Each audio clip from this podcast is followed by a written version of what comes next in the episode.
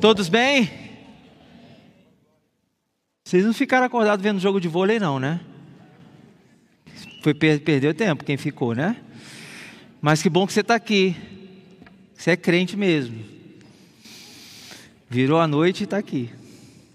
Eu, eu, confesso que eu acordei já. A primeira coisa que eu fiz hoje quando eu acordei foi ver o resultado no, no coisa. Fiquei tão triste. Queria tanto, né? Mas enfim, foi bom, valeu a pena. Prata também é, é medalha, né? Gente, sejam bem-vindos. Bom dia, uma alegria receber você aqui. Meu nome é Fabiano, para quem está chegando agora, sou um dos pastores aqui da igreja.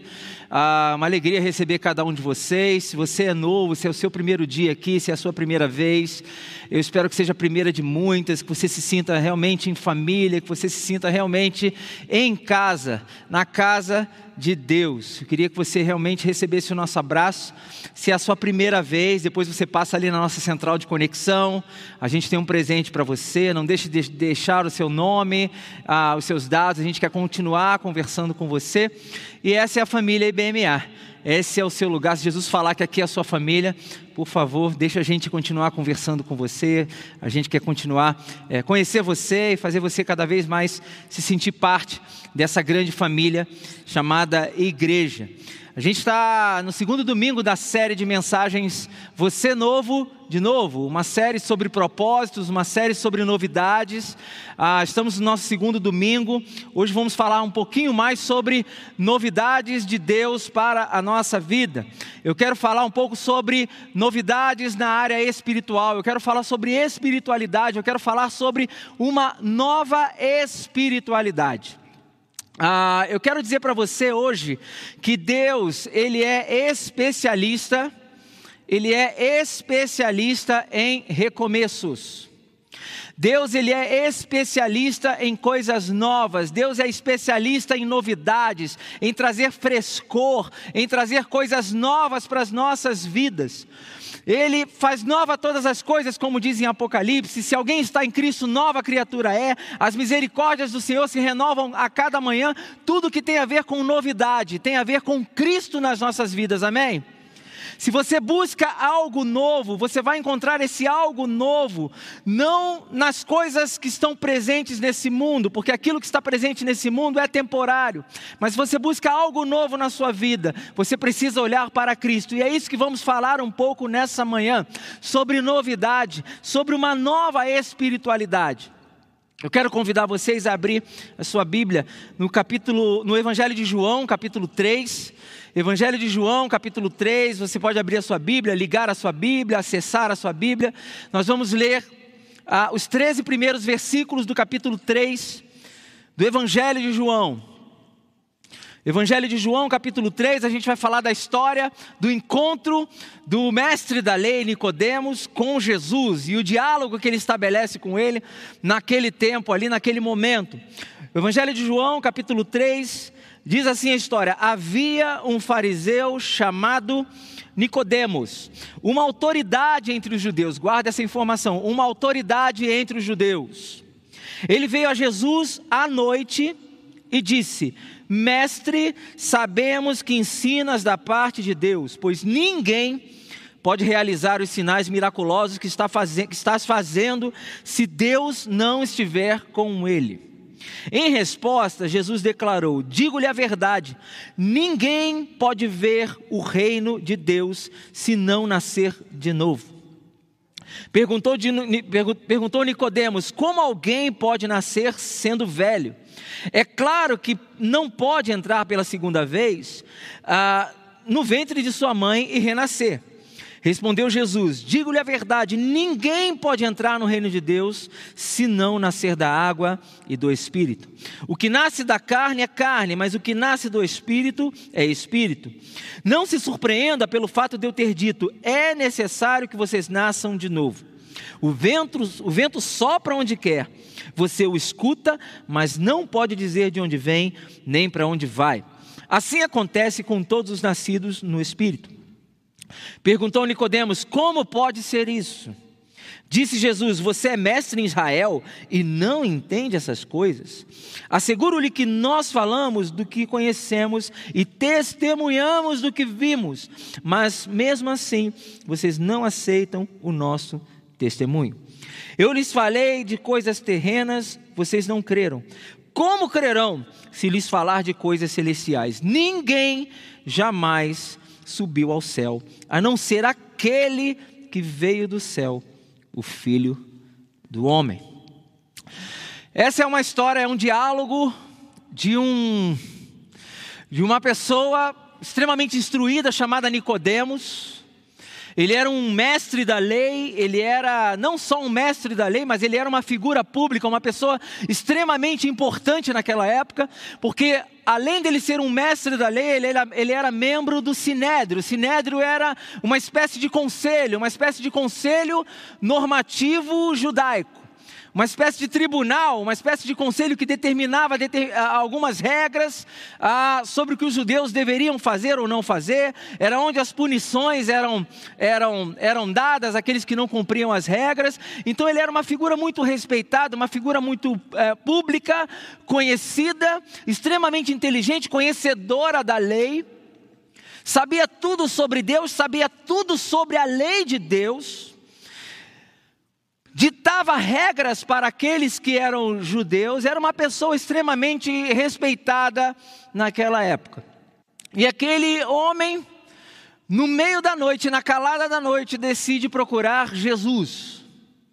Decide procurar Jesus, que para aquela época era extremamente o oposto de tudo que eu falei sobre Nicodemos. Enquanto Nicodemos era um ser respeitado, Jesus era um ser estava sendo ali questionado, muitas vezes ridicularizado pelos próprios judeus, principalmente pelos mestres da lei. E aquele homem procura por Jesus, e ele não só procura por Jesus, ele procura por Jesus no meio da noite, para que ele não fosse visto. E ele chega para Jesus, mesmo sendo um mestre da lei, ele reconhece autoridade em Jesus, ele chama Jesus de mestre, em algumas versões, rabi. Você só poderia chamar alguém de mestre, de rabi, se aquela pessoa tivesse formalmente um estudo sobre a lei, do, sobre a lei judaica, se ele tivesse passado realmente por um, por um período acadêmico, tivesse sido reconhecido academicamente como um mestre. Mas mesmo assim, aquele homem que era mestre da lei reconhece a autoridade em Cristo e começa a fazer algumas perguntas que deviam estar fervendo na cabeça dele. Aquele homem, Nicodemos, ele não procura Jesus à toa. Ele não procura Jesus no meio da noite à toa. Primeiro que ele procura Jesus porque ele estava talvez encasquetado com aquilo que estava acontecendo. Ele pergunta, mestre, eu sei que o que o senhor está fazendo é algo que vem da parte de Deus.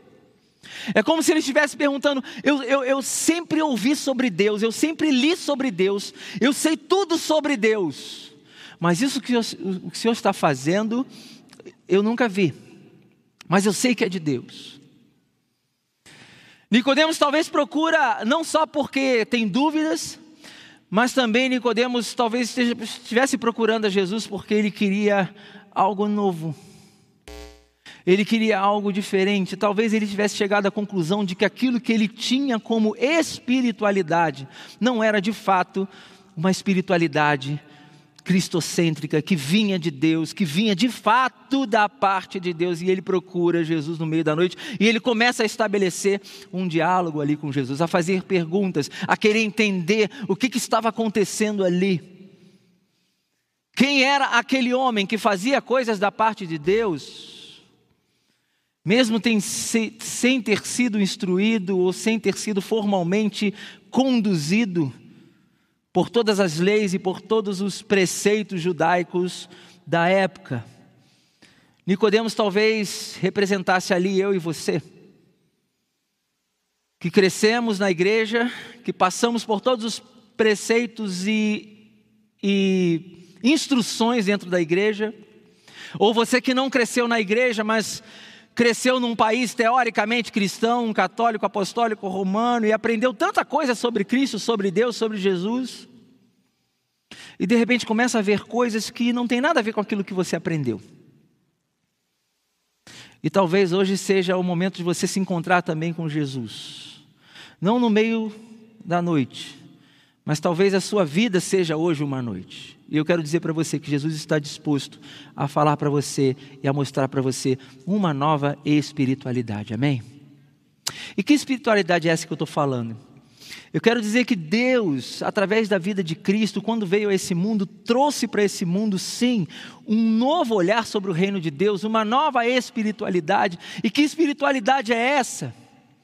Que espiritualidade é essa que Jesus trouxe, que Jesus tentou mostrar para Nicodemos? Eu quero, eu quero trazer para você duas características que a nova espiritualidade, que a espiritualidade em Cristo, que a espiritualidade onde Jesus é o centro, que a espiritualidade que não é focada em nós, mas em Deus. Eu quero trazer para vocês nessa manhã duas características que essa espiritualidade possui.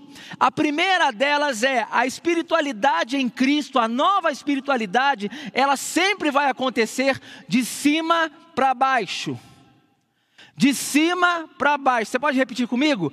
De cima para baixo. A espiritualidade em Cristo, ela nunca vai acontecer a partir da gente, a partir de nós para Cristo. É sempre dos céus, do reino dos céus para a terra. Olha o que diz o versículo 2 do capítulo 3: Mestre, sabemos que ensinas da parte de Deus Mestre, eu sei que o que o Senhor está fazendo é algo que vem dos céus, não é algo produzido aqui, não é algo plástico, não é algo extremamente, estritamente religioso, não é algo que vem de nós, não é algo construído pelo homem. Sabemos que o Senhor está fazendo é algo que vem da parte de Deus, e se vem da parte de Deus, eu preciso entender o que está acontecendo. O versículo 13, lá embaixo diz: Ninguém jamais subiu ao céu a não ser aquele que veio do céu, o Filho do Homem. A verdadeira espiritualidade sempre começa em Cristo, passa por Cristo e termina em Cristo, amém? Sempre começa nele, tudo começa nele. A espiritualidade verdadeira, meus amigos, ela, ela traz Jesus como centro de tudo como centro de todas as coisas, nós não somos o centro de nada. O mundo não gira ao nosso redor, muito menos o reino de Deus não gira ao nosso redor. Tudo tem a ver com Cristo. Começa em Cristo, passa sobre, passa por Cristo e termina nele. O reino é reino, so, é reino de Deus sobre a terra. A verdadeira espiritualidade acontece quando é o reino de Deus que desce sobre a terra, que desce sobre a nossa vida, são os valores do reino sendo imputados em nossa vida e não ao contrário, não o contrário. A oração do Pai Nosso diz: Venha a nós o teu reino. E não que vá a nós, que vá ao Senhor o nosso reino.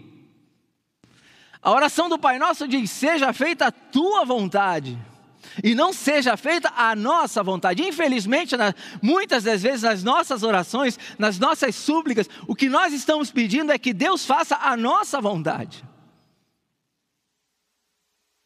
Deus faça de alguma forma com que a minha vontade seja cumprida. Porque muitas das vezes a vontade de Deus, quando vem sobre nós, nós não queremos, nós não aceitamos. Nós queremos que seja feita a nossa vontade. É olhar para, céu o, tempo, o céu o tempo todo, meus irmãos. Olha o que diz o capítulo 3 de Colossenses. Portanto, já que vocês ressuscitaram com Cristo, procurem as coisas que são do alto. Espiritualidade que vem de cima para baixo. Procurem as coisas que são do alto, onde Cristo está sentado à direita de Deus. Mantenham o pensamento nas coisas do alto e não nas coisas terrenas. É a partir do céu, é a partir do céu, é a partir do reino, é a partir do alto. Pois vocês morreram e agora a sua vida está escondida com Cristo em Deus. Colossenses 3, versículos 1 2 e 3. E por que, que eu estou dizendo, gente, que a verdadeira espiritualidade ela acontece de cima para baixo? Porque se de um lado nós temos aquilo que eu estou chamando hoje de nova espiritualidade, que é o que Cristo nos ensina, Você pode perguntar, então, Fabiano, existe uma velha espiritualidade?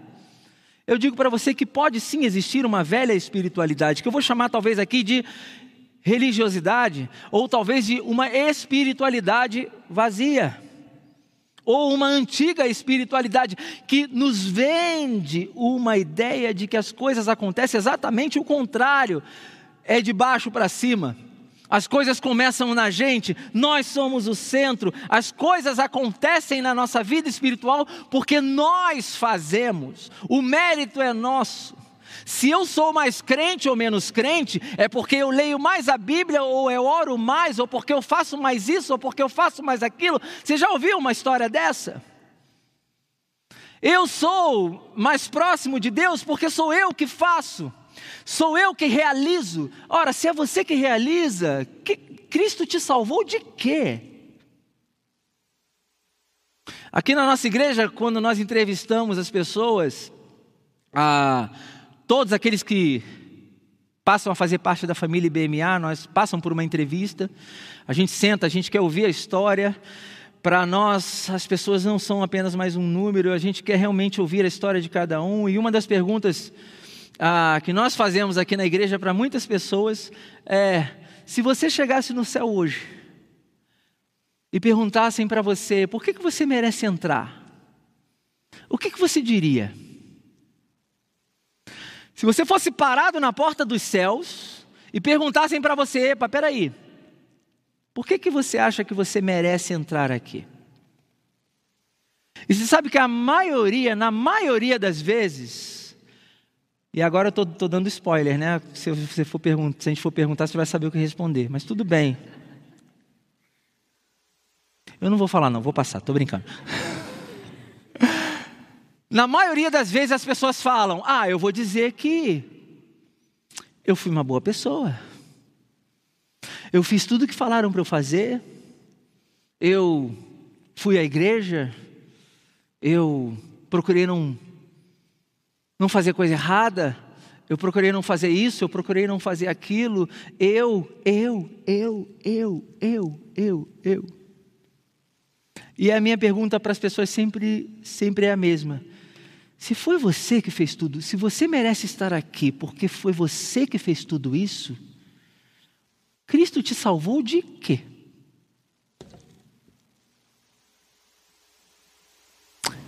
E eu sempre falo para as pessoas o seguinte: você sabe qual é a resposta certa? Relaxa seus ombros, olhe nos olhos de quem for te perguntar isso e diga: na verdade eu não mereço, não. Nunca mereci. E nunca vou merecer. Eu não mereço estar aqui. Mas aquele ali pagou a conta por mim. Ele me salvou. Ele pagou a conta. Ele pagou a dívida. Merecer, eu não mereço. Mas eu estou aqui por causa dele. É por causa dele que eu estou aqui. Pode entrar. Perdeu a graça. Na próxima entrevista vocês vão responder tudo isso, né? Mas é o que a espiritualidade vazia nos ensina. É por nós, as coisas acontecem por coisas, por conta da gente. Nicodemos era um mestre da lei. Gente, os mestres da lei na época eram pessoas extremamente arrogantes. Eles viviam numa fase onde eles se achavam os detentores da lei, os detentores da verdade. E sabe de uma coisa? Muitos de nós às vezes podemos nos comportar como os verdadeiros mestres da lei. Eles se achavam duas características que nós temos que tomar cuidado demais sobre a questão de sermos legalistas ou mestres da lei ou vivermos uma espiritualidade vazia. A primeira delas, os mestres da lei, eles se achavam suficientes pelo que eles faziam. Então eles achavam que o fato deles fazerem o que eles faziam era suficiente para estarem próximos de Deus.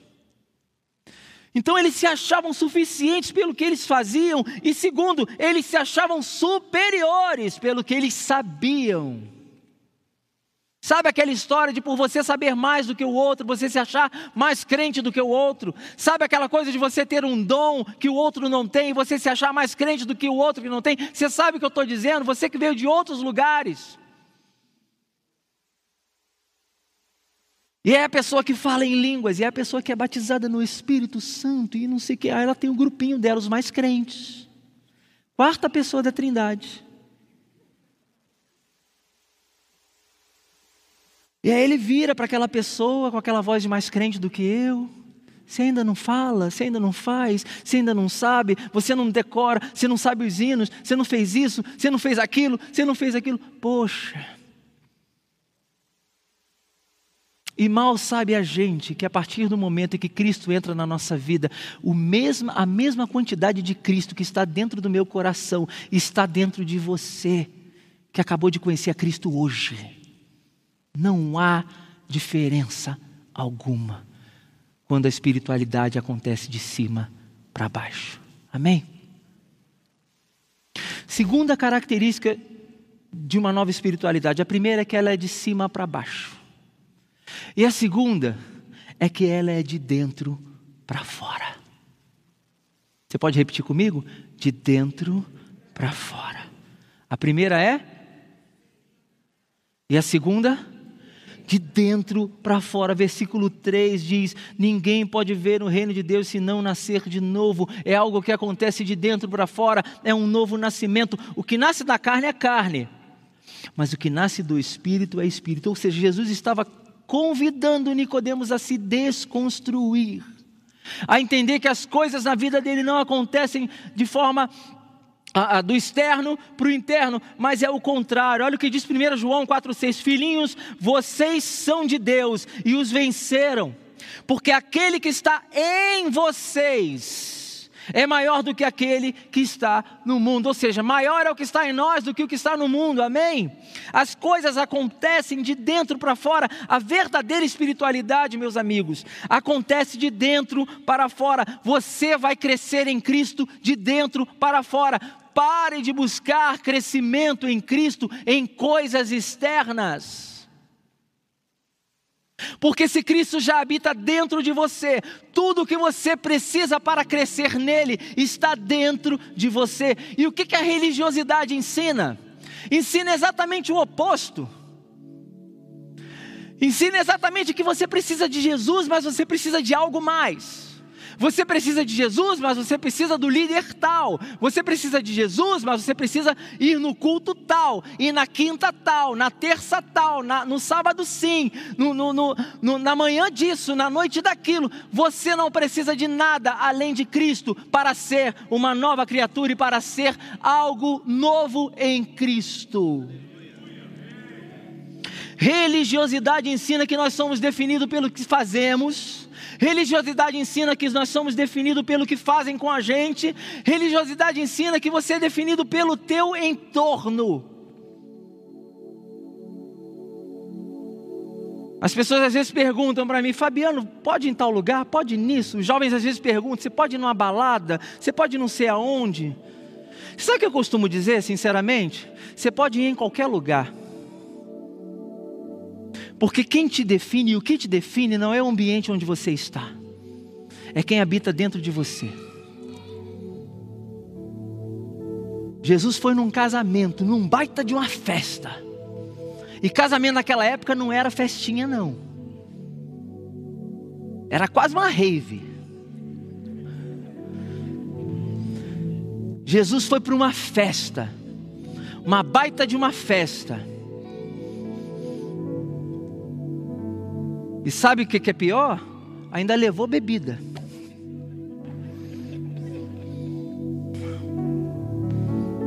Mas ele não foi lá para isso. Ele foi lá para fazer um milagre e para dizer que através de um milagre, aonde ele se encontra presente, a alegria ela é constante. Ele não foi para dançar, não foi para levar bebida, não foi fazer nada disso. Ele foi para dizer que aonde ele se encontra presente, a festa nunca acaba, a alegria nunca acaba. Ele foi lá para fazer missão.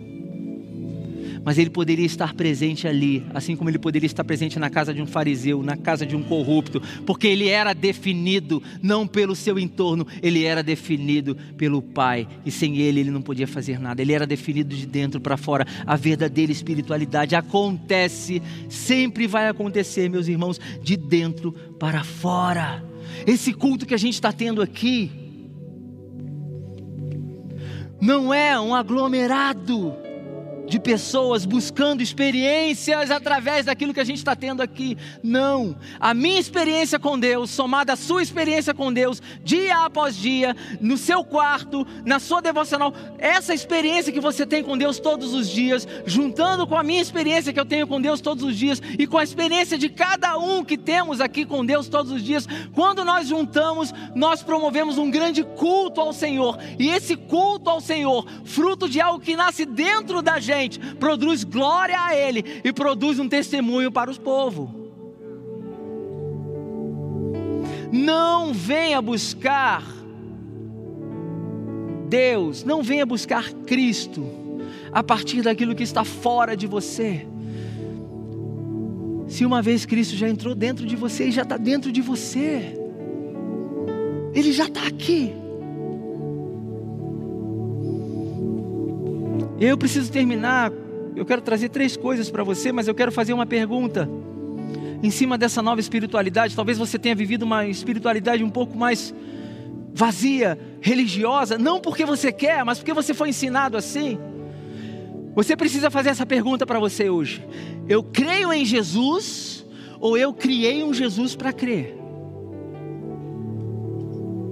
O Cristo que você tanto fala, o Cristo que você tanto ora, é o Cristo da Bíblia, puro e simples, ou é um Cristo que você desenhou para satisfazer os seus desejos, para não te confrontar, para não mexer com você, para não tocar em assuntos que você não gostaria de tocar? Eu creio em Jesus ou eu criei um Jesus para crer? E diante dessa pergunta, eu quero deixar três coisas que nós precisamos fazer para vivermos algo novo em nossas vidas. Três coisas que eu queria encorajar você a fazer nessa manhã para você viver algo novo em, nossa, em, em sua vida. E três coisas que Nicodemos fez e que nós podemos fazer. Primeiro, você precisa se desarmar.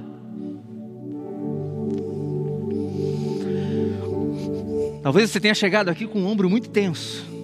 Eu vou pedir para nesse momento você relaxar. E tem gente aqui que vai até fazer, nossa, eu estava tenso mesmo. Porque você precisa se desarmar. Você precisa abrir mão de ter o controle de si. Nicodemos procurou Jesus porque ele, naquele momento ele se desarmou. Eu falei, eu reconheço que tem coisa que eu não sei. Eu reconheço que a minha turma, os mestres da lei podem, podem estar errados sobre alguma coisa. Você precisa se desarmar. Você precisa hoje abrir mão de ter o controle de si. Não é o quanto você sabe sobre Deus, mas sim o quanto você está disposto a caminhar com Ele. Não é o seu conhecimento sobre Deus, é o quanto você tem permitido Deus conhecer sobre você e te mudar. Então, número um, desarme-se.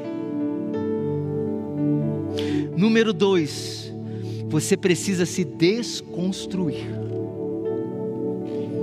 A gente sempre fala na igreja sobre construir, né?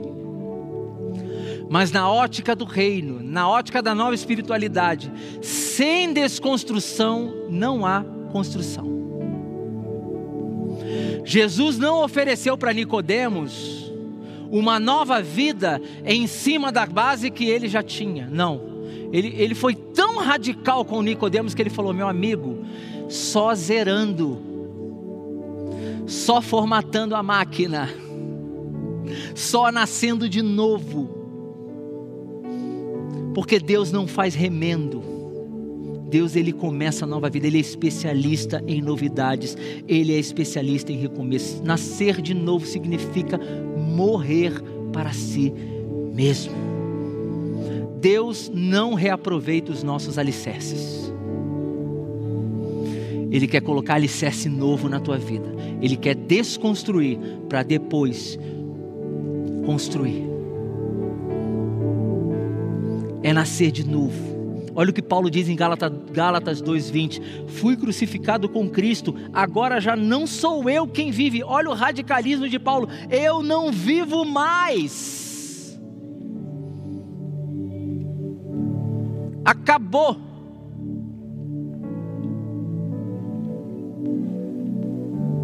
Fala para a pessoa do seu lado: Você morreu.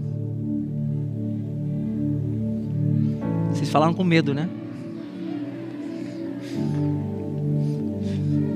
É, é, é, uma, é só uma figura, tá, gente?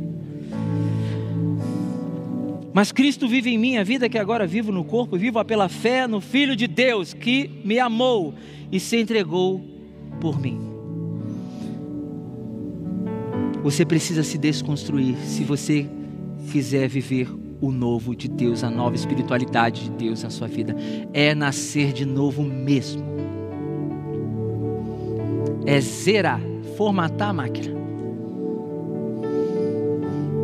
E por último, você precisa entender que Jesus é a sua melhor versão.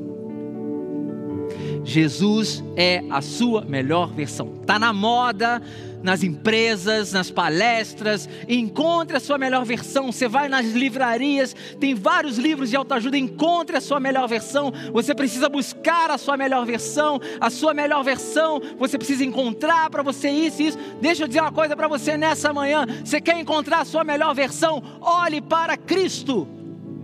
Em Cristo está a sua melhor versão. Existe uma versão pronta, sua, perfeita, sem máculas, disponível para download na App Store do céu. Literalmente está na nuvem.